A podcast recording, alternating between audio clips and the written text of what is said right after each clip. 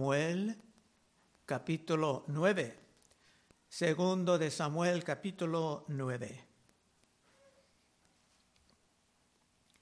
La gran amistad en la vida de David era Jonatán, el hijo del rey Saúl, que ya murió hace tiempo. Y ahora establecido bien como rey, era inevitable que David pensara de vez en cuando en Jonatán. Y el pacto que se hicieron en cuanto al futuro. Y parece que pensando en todo esto, David empezaba a tomar acción. Versículo 1. Dijo David, ¿ha quedado alguno de la casa de Saúl a quien haga yo misericordia por, el, por amor de Jonatán?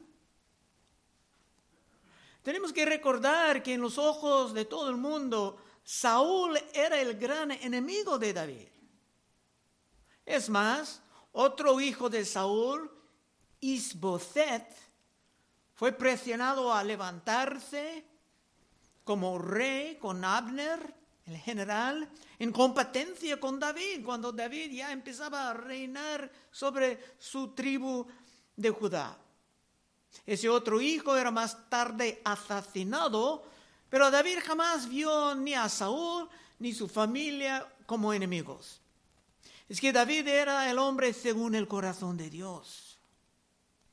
Otra vez uno, dijo David, ¿ha quedado alguno de la casa de Saúl a quien haga yo misericordia por amor de Jonatán?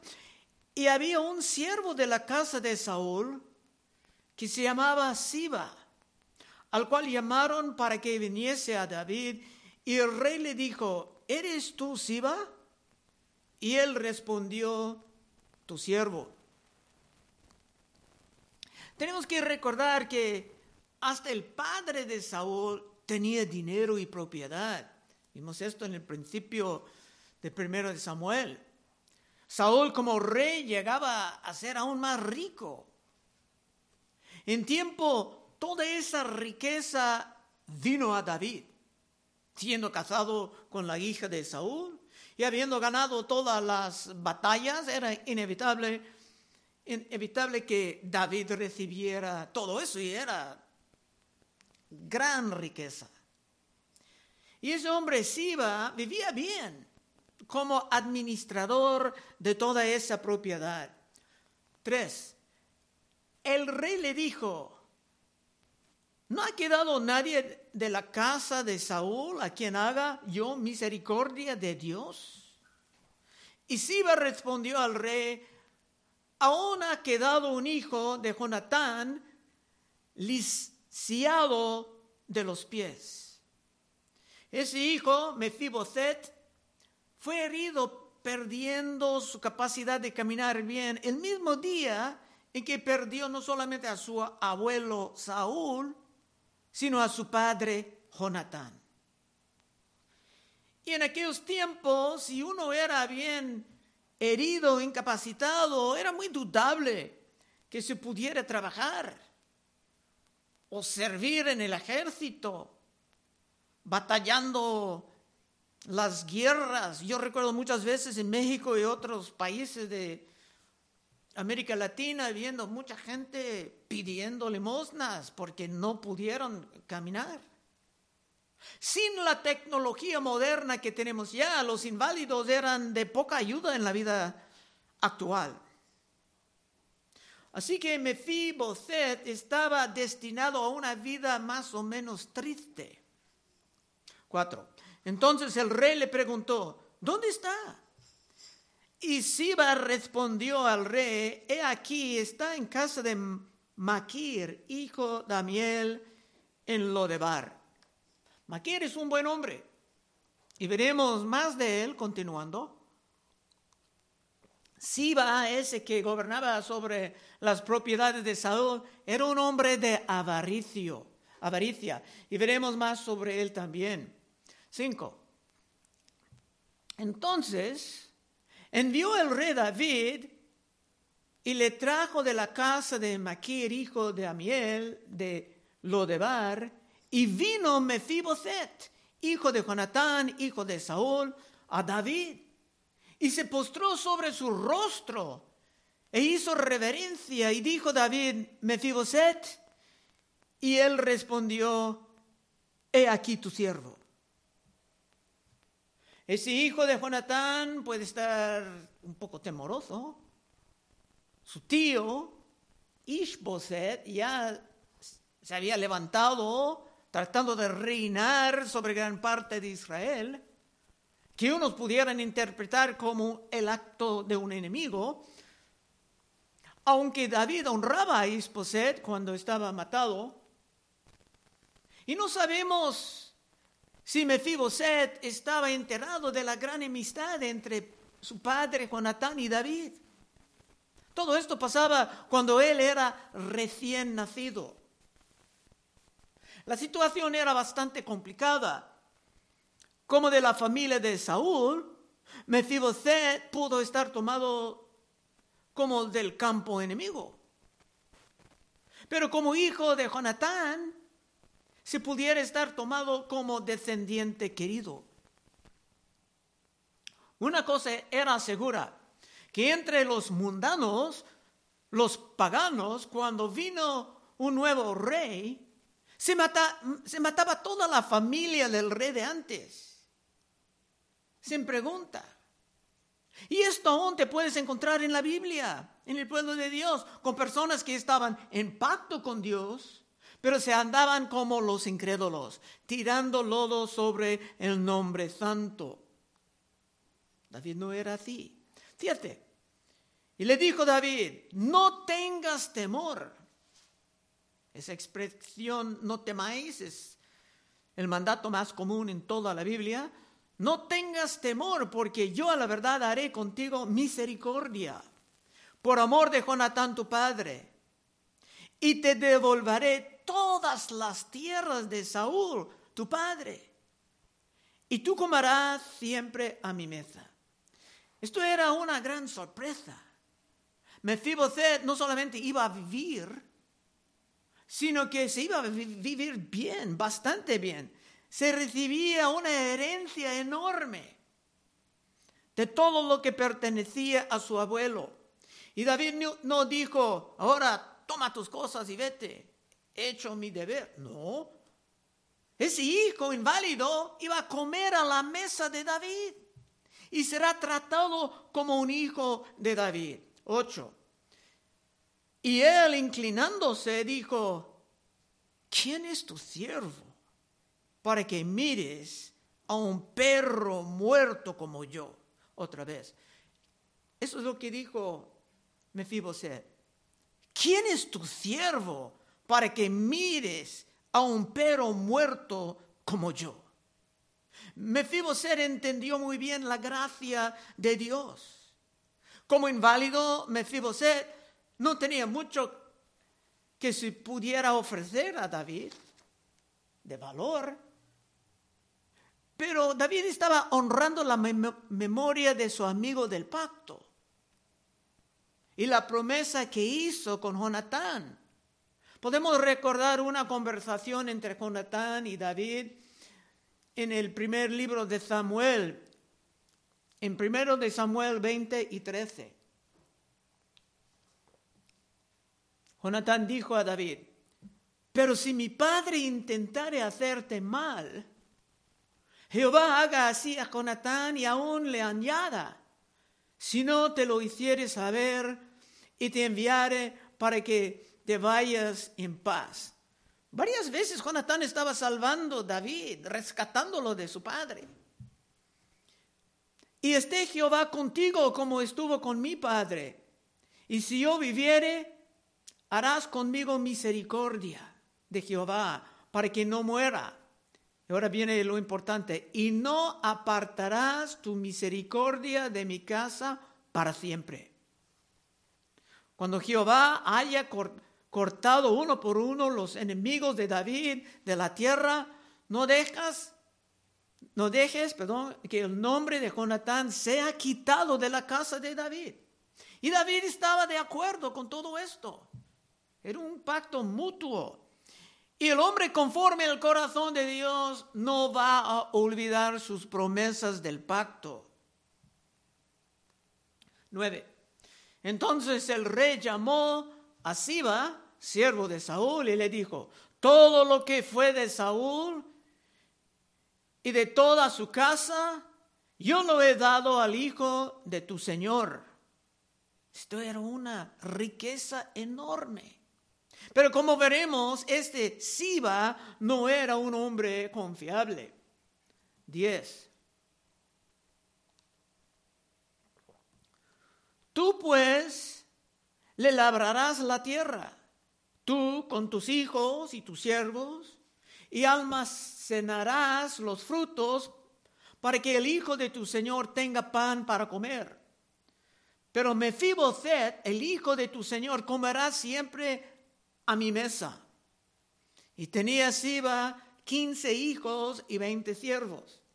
Siba tenía una gran familia que iba a trabajar estas tierras, pero también se iban a consumir muchos de sus frutos. Mefiboset era el dueño, pero realmente ni iba, ni iba a estar muy involucrado en los asuntos del trabajo. Mefiboset estaría en medio de todo lo que pasaba en el liderazgo del reino, comiendo a la mesa de David y escuchando todas las conversaciones. Como nieto de un rey, como hijo de un gran príncipe, Mefiboset no tenía acceso al palacio en su vida antes, pero ahora sería parte del centro de todo estaría enterado de todas las cosas importantes que estaban pasando. 11. Y respondió Siba al rey, conforme a todo lo que ha mandado mi señor, el rey a su siervo, así lo hará tu siervo. Mefiboset, dijo el rey, comerá mi mesa como uno de los hijos del rey. David está repitiendo esto mucho, como que la gente no realmente no estaban escuchando. Había ya un gran cambio en el estatus de Mefiboset y todo el mundo tenía que saber. Mefiboset, el inválido, ya era como otro hijo de David, aunque no ha hecho nada para merecer esto era un recipiente de la gracia. Y lo entendía muy bien porque se hablaba de sí mismo como un perro muerto. 12. Y tenía Mefiboset un hijo pequeño que se llamaba Micaía. Y David va a proteger a este también porque era parte de su promesa, la familia de Jonatán todas las generaciones. Y toda la familia de la casa de Siba eran siervos de Mefiboset. Legalmente eran sus siervos, declarado por el rey. Pero como veremos más tarde, realmente estos simplemente deseaban servir a ellos mismos. Habiendo servido en el ambiente del rey Saúl, jamás realmente aprendieron a vivir como hombres de Dios. ¿Y tú? Trece, el último versículo. Y moraba Mefiboset en Jerusalén porque comía siempre a la mesa del rey y estaba lisiado de ambos pies.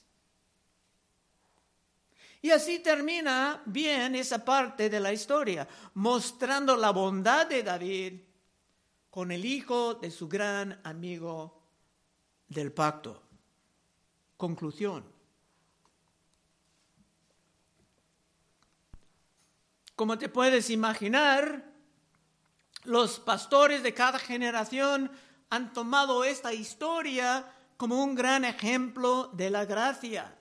Como dijo el hermano Saúl, es de la misericordia. Y como nosotros estamos preparándonos por la Santa Cena en dos días, yo también quiero hacer una aplicación semejante con un poco de autoexaminación. Tengo un título para el mensaje de hoy que puede estar tomado como un poco ofensivo. ¿Eres tú el perro muerto? Porque estoy preguntando algo semejante. Bueno, Mefiboset fue herido por una caída. La caída de su nodriza cuando estaban tratando de escapar. Tú y yo hemos estado heridos también por una caída. Pero era la caída de nuestros primeros padres, Adán y Eva. Mefiboset realmente no pudo producir mucha buena obra por razones de sus heridos. Y tú y yo tampoco podemos producir mucho que no sea manchado con el pecado de la carnalidad. ¿Eres tú el perro muerto?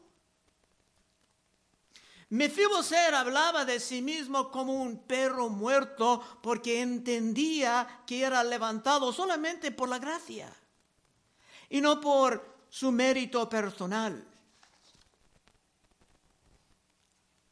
Mefiboset era levantado no por nada bueno en él, sino por lo que había entre su padre y David. Y tú estás levantado del lodo no por nada bueno en ti, sino por lo que Cristo ha hecho de tu parte. Mefiboset pudo comer a la mesa del rey con todos sus defectos Imagínate cuando entraban todos los, los guapos hijos de David dispuestos a ir a la batalla y vino cojeando Mefiboset. Mefiboset pudo comer a la mesa del rey con todos sus defectos, aun siendo parte de la familia considerada enemiga del rey. ¿Y tú? Tú estás invitado a comer a la mesa de Cristo en dos días. Romanos 5:10, porque si siendo enemigos fuimos, Pablo habla de nosotros como en el pasado fuimos enemigos de Dios. Romanos 5:10, porque si siendo enemigos fuimos reconciliados con Dios por la muerte de su Hijo, mucho más estando reconciliados seremos salvos por su vida. Mefiboset no estaba en posición de mejorar a sí mismo, siendo inválido. Y tú antes de venir a Cristo también estabas incapacitado. Jeremías 13 y 23. ¿Mudará el etíope su piel? y el leopardo sus manchas? Así también podréis vosotros hacer bien estando habituados a hacer mal. Estamos transformados por la gracia de Dios, por los méritos de otro. Y podemos por esto entrar en el gran perdón. Quiero meditar en esto preparando por la Santa Cena. Salmo 113 y 3. Ja, si mirares a los pecados. Cuando dice ja así, en mayúscula, es un nombre corta por Jehová. Ja, si mirares a los, a los pecados, ¿quién, oh Señor, podrá mantenerte? Pero en ti hay perdón, para que seas reverenciado. Por lo que Cristo hizo, nosotros podemos encontrar el perdón por todo, todas nuestras ofensas. Por la bondad que Jonatán mostraba a David, Mefiboset no era considerado como parte de la enemistad que su abuelo Saúl mostraba a David. Y no es para menos que muchos pastores han encontrado dibujos del Evangelio en este capítulo. Ni es esto el, único lugar en el que se encuentran esto en el Testamento Antiguo. En Deuteronomio 9 y 5, cuando estaban preparando a entrar y tomar la tierra prometida, Dios dijo, no por tu justicia, ni por la rectitud de tu corazón entras a poseer la tierra de ellos, sino por la impiedad de estas naciones, Jehová tu Dios las arroja de delante de ti, y para confirmar la palabra que Jehová juró a tus padres, Abraham, Isaac y Jacob. La tierra prometida no era ganada por el mérito de la gente en el tiempo de Moisés, sino que Dios estaba honrando un pacto que hizo con su gran amigo de pacto Abraham y prometió a sus hijos. Así que hay mucho que nosotros podemos sacar de este capítulo. Tito 3:4. Pero cuando se manifestó la bondad de Dios, nuestro Salvador, y su amor para con los hombres, nos salvó, no por obras de justicia que nosotros hubiéramos hecho, sino por su misericordia, por el lavamiento de la regeneración y por la renovación en el Espíritu Santo, el cual derramó en nosotros abundantemente por Jesucristo nuestro Salvador. Mefiboset era como hijo de David, por algo que pasaba entre Jonatán y David. Y tú y yo somos hijos de Dios, por algo que pasaba en la cruz de Calvario. Cristo satisfaciendo la justicia estricta de Dios. Sabemos que Mefiboset entendía la magnitud de esa gracia, hablando de sí mismo como un perro muerto. ¿Eres tú el perro muerto? Yo por mi parte puedo decir, sí. Nadie aquí realmente me conocía como era antes de venir a Cristo. Mi esposa conoce un poquito, pero no todo. Puedo decir con toda honestidad, yo soy ese perro muerto. Era completamente inútil espiritualmente, estuve incapacitado. Y si tú eres capaz de entender la gracia, la misericordia, el amor que Dios ha tenido contigo, por el beneficio de su Hijo, no por nada bueno en ti. Entonces la manera de responder a todo esto es vivir expresando tu gratitud a Dios y no en una gran serie de quejas. Olvídate de tus propios méritos, olvídate de lo que tú mereces aparte del infierno. Y entrégate a tu Señor con todo tu corazón. Y si puedes entender esto y si quieres estar llenado del Espíritu Santo de Dios, para estar capacitado de servir a tu Señor en serio, honrando a su nombre, puedes pasar al frente en unos momentos y oraremos contigo. Vamos a orar. Oh Padre, te damos gracias por ese capítulo muy bello, que todos los pastores llegando aquí encuentran algo bueno de, comunicar. Sabemos, Señor, de Romanos que tenemos que considerar la bondad y la severidad de Dios y hemos pasado mucho tiempo en la severidad. Ayúdanos, Señor, a sentir tu bondad y ayúdanos a prepararnos para realmente venir a tu santa cena apreciando todo lo que ha pasado como en el caso de Mefiboset, que dijo de sí mismo que era un perro muerto. Pedimos en el nombre de Cristo, amén. Bueno, hermanos, estaremos enfrente. Si hay peticiones